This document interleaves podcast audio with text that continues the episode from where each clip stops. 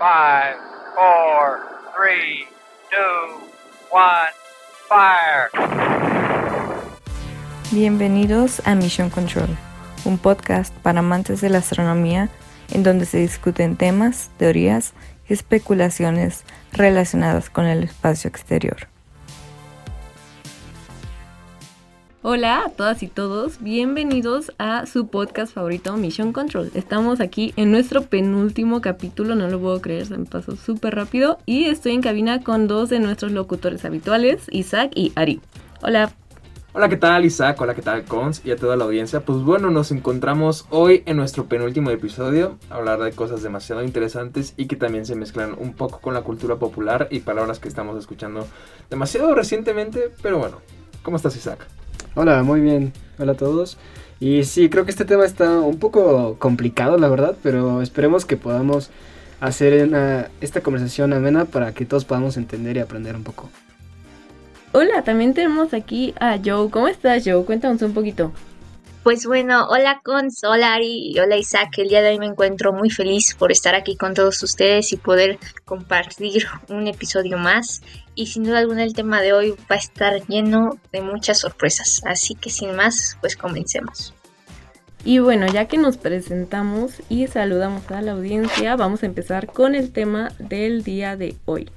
Y pues, como le estaba diciendo hace un rato Adrián, es un tema que me llamó muchísimo la atención. Al final les voy a decir más o menos por qué. Pero le llaman la hermana fea de la teoría de cuerdas. Si nos han escuchado previamente, sabrán que ya hablamos exactamente sobre la teoría de cuerdas, sobre la teoría M, que es la teoría del todo, etc. Y esta es una teoría que intenta explicar lo mismo, pero son como rivales. ¿va? Entonces, a ver, primero, ¿por qué necesitamos unas teorías que nos expliquen como el todo? ¿de qué nos sirve más allá como de pura curiosidad? Pues como ya les habíamos comentado, tenemos dos partes de la naturaleza, de la física que, explica los fenómenos de la naturaleza que no coinciden entre ellas, que son la relatividad general de Einstein y la mecánica cuántica, que es la que estudia el movimiento de partículas muy muy pequeñas. Y ahí lo que no nos cuadra es una variable que conocemos, o bueno, no es una variable, nuestra constante de gravedad. Y bueno, aquí es cuando surge esta necesidad de intentar explicar nuestro mundo de una manera que tenga sentido, porque podemos explicarlo a pequeña escala y a grande escala, pero cuando intentamos explicar toda esa escala de una sola manera, no, no hemos logrado llegar a las fórmulas que nos ayuden a predecir nuestro universo como completo. Y así, y es por esto que necesitamos una teoría unificadora, digamos. Y hoy vamos a hablar de una teoría que se llama teoría de la gravedad cuántica, que fue propuesta por un físico indio en los años 80, 86, 87 me parece. indio de la India, importante. Sí, sí, ojo. Sí, es correcto, ¿no? Sí, sí, es correcto. perdón, no me quiero desviar mucho, pero una cosa es ser hindú, que es profesar la, religión, y otra cosa es ser indio de la India. Pero de hecho ya, ya había dicho la RAE, bueno, quién soy yo para citar a la RAE, ¿no? Pero eh, ya se había dicho que está correcto usar ambos términos para referirse a gente con ese, bueno, para referirse a gentilicio. La RAE es este, todo un mundo más allá de la astronomía. Pero por eso, por eso me gusta decir indio, ¿no? O sea, decir que viene de la India, diferenciarlo de indígena también no tiene como nada que ver. Ya sabemos que ahí fue como cuando Cristóbal Colón pensó que había llegado a la, India. pero vamos a la astronomía nuevamente. Y ahora sí. Ah, pues justamente eh, es en los fenómenos astronómicos que nos damos cuenta que las teorías que tenemos ahorita no funcionan, ¿no? Como eh, los agujeros negros o el Big Bang. Porque justamente ahí es donde entra el concepto de singularidad que pues a los matemáticos y a los físicos no les gusta nada, porque eso significa que las teorías que tenemos pues están fallando. Y ya eh, se rompen, digamos, en ese punto en el que la densidad es prácticamente infinita. Es decir, que la, hay mucha masa en un punto muy pequeño. Justo, justo, lo que dices de las singularidades, una singularidad, digamos que es un momento en el tiempo en el que no se puede aplicar la física teórica que conocemos. Por ejemplo, el Big Bang, todos sabemos que es el Big Bang, se conoce como una singularidad. ¿Y a qué me refiero con esto? Primero, la relatividad general no puede explicar el Big Bang como tal, entonces lo nombra una singularidad. Esto quiere decir, como decía Isaac, que la densidad de la materia y la curvatura del espacio son infinitas, que no se puede explicar desde un punto de vista físico teórico y de hecho para Stephen Hawking el Big Bang, o en este momento, el universo era una singularidad, lo que significa que las leyes de la física no aplicaban. Y pues no tiene mucho sentido. Y lo Pues, que decía, ¿no? Que el universo pudo haber nacido de un agujero negro. Justo, justo. Pero fíjate, yo nada más tengo un pequeño comentario. Ahor- Ahorita ya que entramos en materia, teoría cuántica, gravedad cuántica, todo hoy en día es cuántico, ¿no? Si se ponen a ver, ya hasta, hasta hay libros que se llaman hábitos atómicos. Hoy en día no sé por qué, ya todo le quieren poner la palabra cuántico. Es que si le pones esa palabra ya suena Eh, súper no, es que científico y avanzado, ¿no? A mí me molesta que la gente empiece a utilizar la palabra cuántico cuando la mecánica cuántica se refiere a una rama de la física totalmente muy compleja que gira en torno al principio de incertidumbre, a la Somos ecuación de átomos. Schrödinger. flotando en el Que, universo. ajá, y o sea, que de la nada te metan como cosas y productos. Esto es cuántico. No, a ver, eso no es cuántico. Le ponen la palabra para la mercadotecnia, pero dejen de utilizar el nombre de la mecánica cuántica para un mal propósito. Sí, totalmente de acuerdo contigo, Ari. Y la verdad, creo que últimamente este término se ha escuchado con más frecuencia debido a la popularidad también y al impacto que tuvo esta película de Avengers Endgame. Y siento que también muchas personas, yo incluyéndome, al escuchar esto de viajes en el tiempo y de la gravedad cuántica, se interesó aún más en este tema. Y la verdad, sí es una palabra que tú al escucharla definitivamente como que te llama más la atención. Y eso es algo que últimamente los científicos han utilizado más a su conveniencia, por decirlo así, para que su teoría parezca más importante. Pero bueno, te escuchamos, Cons. No, si nos quieres contar un poco acerca de la mecánica cuántica en general. Claro. Pues miren, todo surgió en alrededor del inicio del siglo XX, cuando Max Planck se encontraba estudiando. El siglo XIX terminó de una forma muy peculiar. Lord Kelvin, un físico, terminó descubriendo que solo había dos problemas que terminar de hacer en la física y fuera de eso se acababa, ¿no? Ya no había más.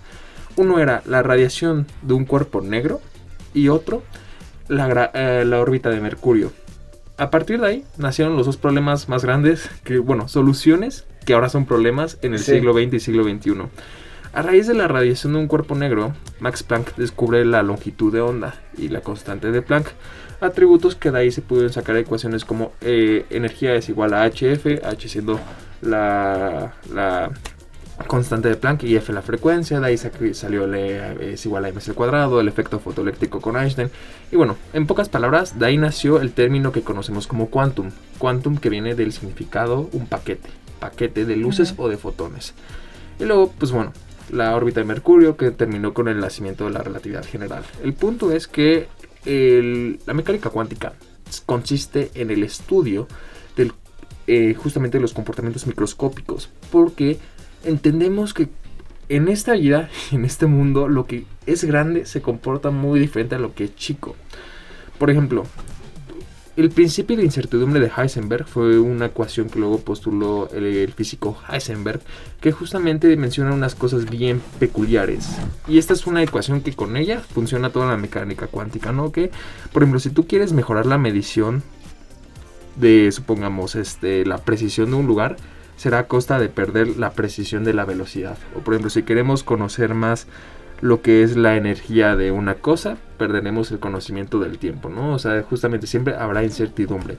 Y algo que creo que, perdón que te interrumpa, pero algo que creo que es muy importante que tiene que quedar claro, es que esto no es porque nuestras formas de medir sean ineficientes, esto es la naturaleza del universo en el que vivimos. Simplemente eh, no se puede conocer con total precisión eh, el momento de una partícula y su posición. Y no vamos a, en algún punto a tal vez mejorar nuestros instrumentos de medición, simplemente es una propiedad intrínseca de la materia, bueno, del universo. Justo, entonces bueno, tenemos ya el nacimiento de la mecánica cuántica que y luego pues bueno, ya avanzando al siglo XXI, siglo XX, nos encontramos al modelo estándar, que es el modelo que perfectamente nos describe cómo funcionan las partículas más elementales.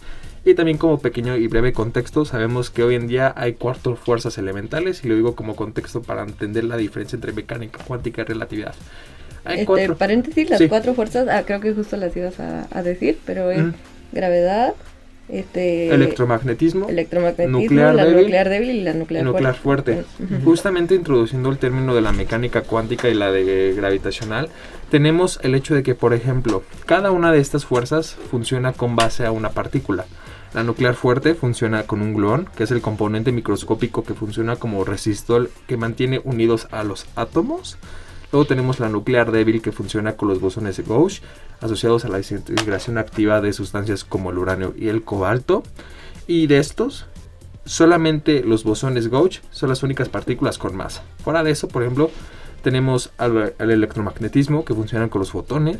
Y respecto a la gravedad, no se tiene una en específico, pero se tiene un concepto teórico que nos ayudará a poder comprender la gravedad cuántica que se llaman gravitones. Justo lo que hablábamos en teoría de cuerdas, ¿cierto? Son partículas teóricas que no se comprueba su existencia, que se cree que no tendría masa, que nos explicaría cómo es que funciona la gravedad en el modelo estándar, en la teoría cuántica de campos, que ahorita vamos a hablar de eso, y en teoría de cuerdas.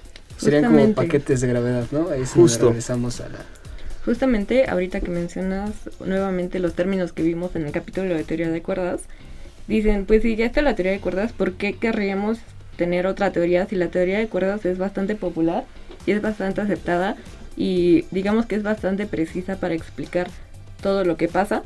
Y pues tiene bastantes inconvenientes que no habíamos mencionado, o no como inconvenientes como tal. Primero, ¿se acuerdan que requiere de muchas dimensiones? Son Así, 26 o Once, 11. este, en este caso, digamos, 11. 11. Entonces, ¿dónde están las 7 que no estamos viendo? Ok, vamos a decir que son muy pequeñas o que son muy grandes. En caso de que fueran muy grandes, imagínense que nosotros somos hormigas, estamos como en una pelota.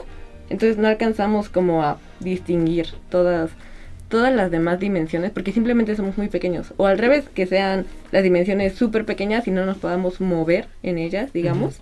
Entonces, bueno, ahí está un inconveniente. También ahorita que mencionaban los bosones, la teoría de cuerdas no está considerando la existencia como tal de los bosones. Entonces como que los científicos sí se quedan como de... Está el bosón de Higgs, que es Mm. el que da buen inicio a toda la Justo. materia. Mm, Bueno, según yo sí considero los bosones. Es que tengo entendido, y nada más para decirlo así de forma muy breve, eh, la forma en la que funcionarían los gravitones en la teoría de cuerdas sería, por ejemplo, decir que se suma este gravitón a las, a las fuerzas que estábamos mencionando y que conformaría parte de la estructura universal. Por ejemplo, si del mismo modo tenemos un campo electromagnético que funciona con luz visible, pues bueno, esto está nombrado justamente con luz exacta, con un número de fotones. Y un campo gravitatorio sería lleno de gravitones. Por ende, un número de cuerdas que ejecutan el modelo gravitatorio del gravitón. Por lo que los gravitones, por ejemplo, podrían existir en un modelo de teoría de cuerdas que nos lleva a identificar la estructura del espacio-tiempo como un número colosal de cuerdas que estén sometidos a un modelo de ordenador de vibración del gravitón. Eso fue muy complejo, pero creo que sí los, creo que sí los podría considerar o sí los considera porque la teoría de cuerdas fue de los 70s, 80s y ya se tiene la teoría M y la teoría de supercuerdas que son como evolucionadas a todo eso y pues bueno, ajá. Sí, justo Isaac, ya que de hecho justamente ahí es donde los efectos de la gravedad cuántica son lo suficientemente fuertes como para medirse, pero son demasiado pequeños para que cualquier experimento pueda medirlos. De hecho, hace poco leí que algunas personas han propuesto teorías que permitan que la gravedad cuántica aparezca a nivel de la escala milimétrica. Pero hasta el día de hoy no lo hemos visto debido a las distintas controversias que esto puede generar, pero también a la dificultad que puede ser que se obtengan esos mismos resultados que se desean. Por otra parte, otras han buscado formas creativas para magnificar los efectos de la gravedad cuántica, siendo así que ellos utilizarían vibraciones en una gran barra de metal o colecciones de átomos mantenidos a temperaturas ultrafrías. Esto se me hace muy interesante debido a la forma en la cual obtendrían estos resultados. No sé qué opinan compañeros. Sí, de hecho en teoría de cuerdas el gravitón sería una cuerda cerrada, a Ujú, diferencia justo, de, justo de otras cuerdas. Y pues, par- de hecho, por lo que entiendo, la teoría de cuerdas partió de que naturalmente eh, sale eh, de resolver las ecuaciones sale el gravitón. Pero pues sí tiene otros inconvenientes, sobre todo en cuanto a, la- a las pruebas experimentales Justo, que se justo. puedan hacer. No se puede comprobar, o sea, hasta el momento es algo que no se puede comprobar y sobre todo porque todas las demás teorías, digamos, han sido capaces de hacer predicciones sobre lo que va a pasar en el universo y la teoría de cuerdas no. Es que creo que En- más allá de una teoría es un modelo, ¿no? Por ejemplo, no se le conoce como, como teoría de... ¿De cuerdas? No, no, no, no, me quiero referir, por ejemplo, el modelo estándar. No se conoce ok, como ok. teoría estándar. Se le conoce como un modelo porque es un modelo. No, no, es- no es una teoría que nos ayude a predecir como la mecánica cuántica y la relatividad lo hacen de forma tan asertiva. Ahora, tenemos este pequeño inconveniente, que ya lo hemos mencionado durante toda esta temporada. Teoría cuántica funciona muy bien en su parte externa y, relatividad general funciona de forma totalmente bien, pero de una forma externa. Entonces cuando ya queremos comprender, no solamente estudiarlas por separado, sino algo en general, pues nos lleva como teoría la, como la teoría cuántica de campos, que era lo que estamos mencionando, muy breve. La teoría de cuántica de campos nos indica que todo en esta vida es un campo, ¿no? Tenemos los campos de luz, tenemos los campos de gravitaciones, tenemos un campo de todo y que al final del día nosotros nos vayamos entre campos. Pero lo más sorprendente es que la materia está constituido, por ejemplo, de este campo de electrones, protones y que al mismo tiempo pues todo funciona de esa parte, ¿no? ahí se incluye el modelo estándar perfectamente de los fermiones y los bosones. El único problema con la teoría cuántica de campos es que funcionaría siempre sí o sí si el gravitón fuera este descubierto y no fuera solo un, una ayuda teórica, ¿no? Porque también puede ser que si no estamos encontrando una forma verdadera para comprender el universo, lo cual está totalmente comprensible porque somos humanos que llevamos un ciclo de evolución muy corto, a lo mejor el entendimiento que le estamos dando a la relatividad general y a la teoría cuántica son incorrectos y que, pues, bueno, tendríamos que seguir en la búsqueda de una mejor teoría. Porque les digo, estos nos dan respuestas imparciales, no nos dejan trabajar bien a la, hora de hablar de pues un universo como un ente, a ver, y justo ahorita que mencionas esto de las teorías, les cuento un poquito de esta hermana fea de la teoría de cuerdas, que es la teoría de la gravedad cuántica de lazos o de bucles, que en inglés, si no me equivoco, este, corrígeme esa que es loop, eh, de loop quantum, theory.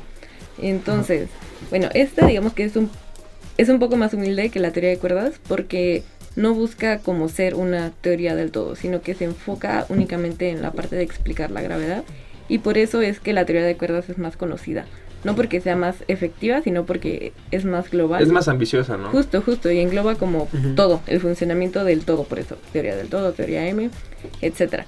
Y bueno, lo que implica esta gravedad cuántica, como ya habías mencionado Ari, que habías hablado sobre Planck, es exactamente la distancia mínima, que sería la de Planck, que si no me equivoco es como de 6.0116 a la menos 35 metros. pero te refieres a la constante de Planck. Eh, la constante de Planck tiene un valor de 6,626 por 10 elevado a la menos 34. ¿Ves? Casi, casi. O sea, nulo, casi.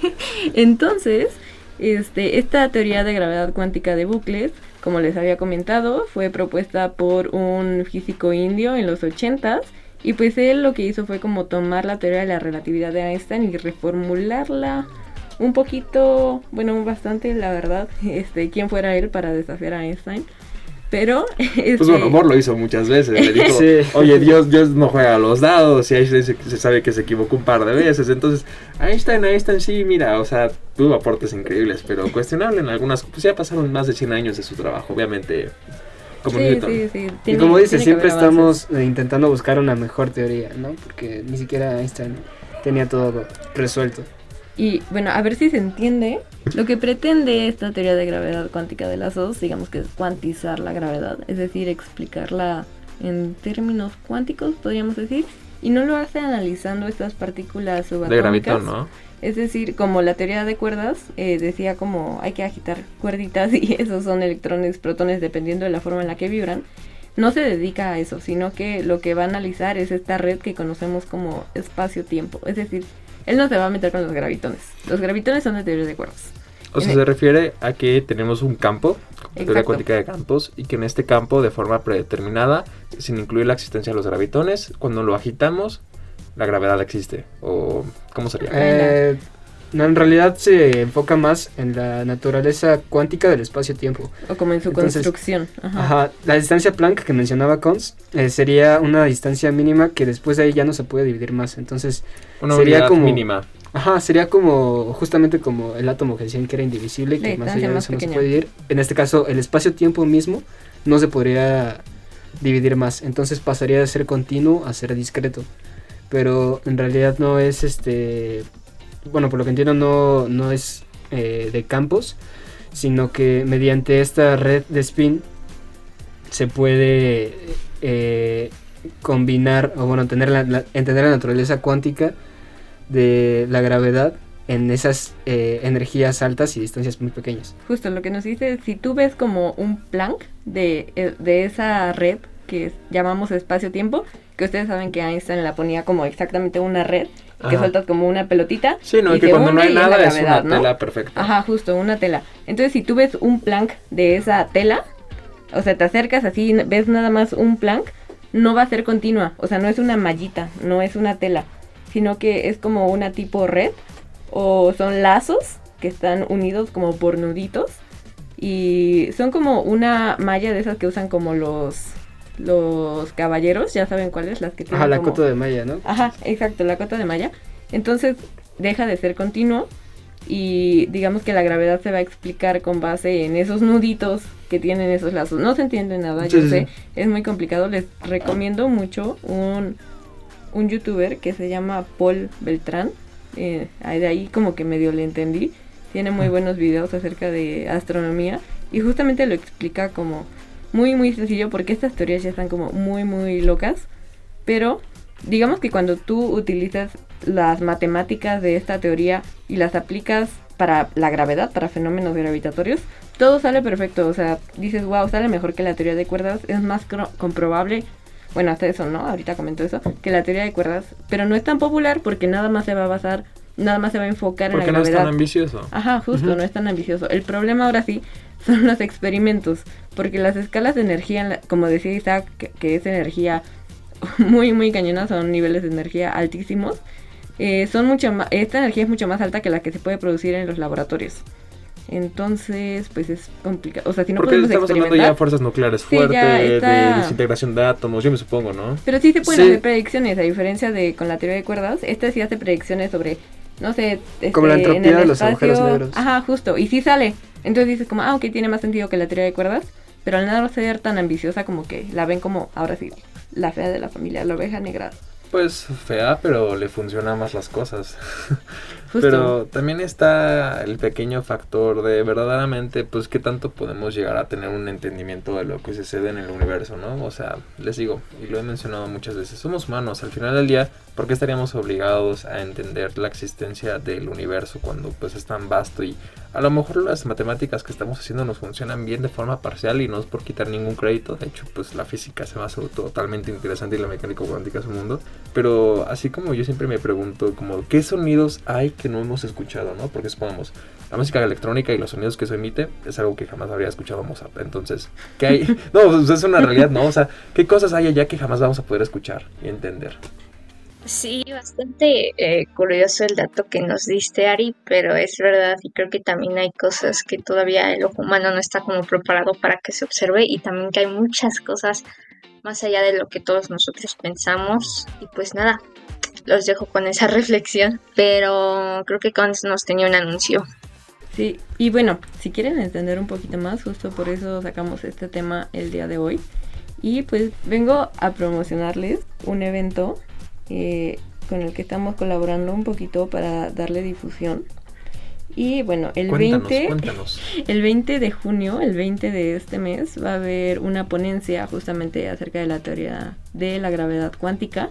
Y va a ser con un invitado especial, cuyo nombre ahorita no puedo decir porque es especial. Ah, ¿Y dónde va a ser? Este, No puedo decir porque es secreto. O sea, nada, les estoy dando. El aviso. Ajá, Está- ya, ya nos dijiste lo mínimo. Está- Entonces- Estamos atentos a redes sociales. Perfecto. Necesito que estén muy atentos a las redes sociales de AESA, que si no las conocen son AESA-astronomía-SEM o las redes igual de Mission Control. Ahí estaremos subiendo eh, cuando ya se pueda liberar toda la información.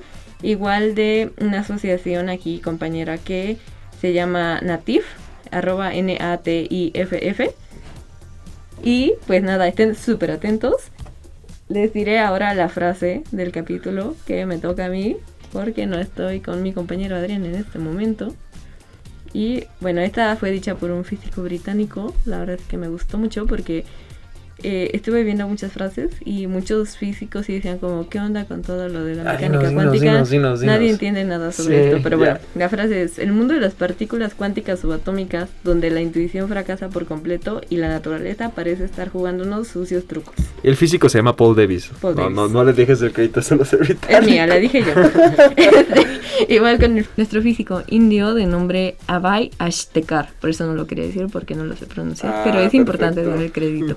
Bueno, muchísimas gracias por escuchar nuestro intento de entender esta teoría. Despídense, por favor. Hasta luego. Hasta Bye, luego. gracias. Esto fue Mission Control. Escucha en exclusiva por frecuencias M y plataformas digitales. Síguenos en Instagram y Facebook como arroba mlcontrolpodcast. Hasta la próxima.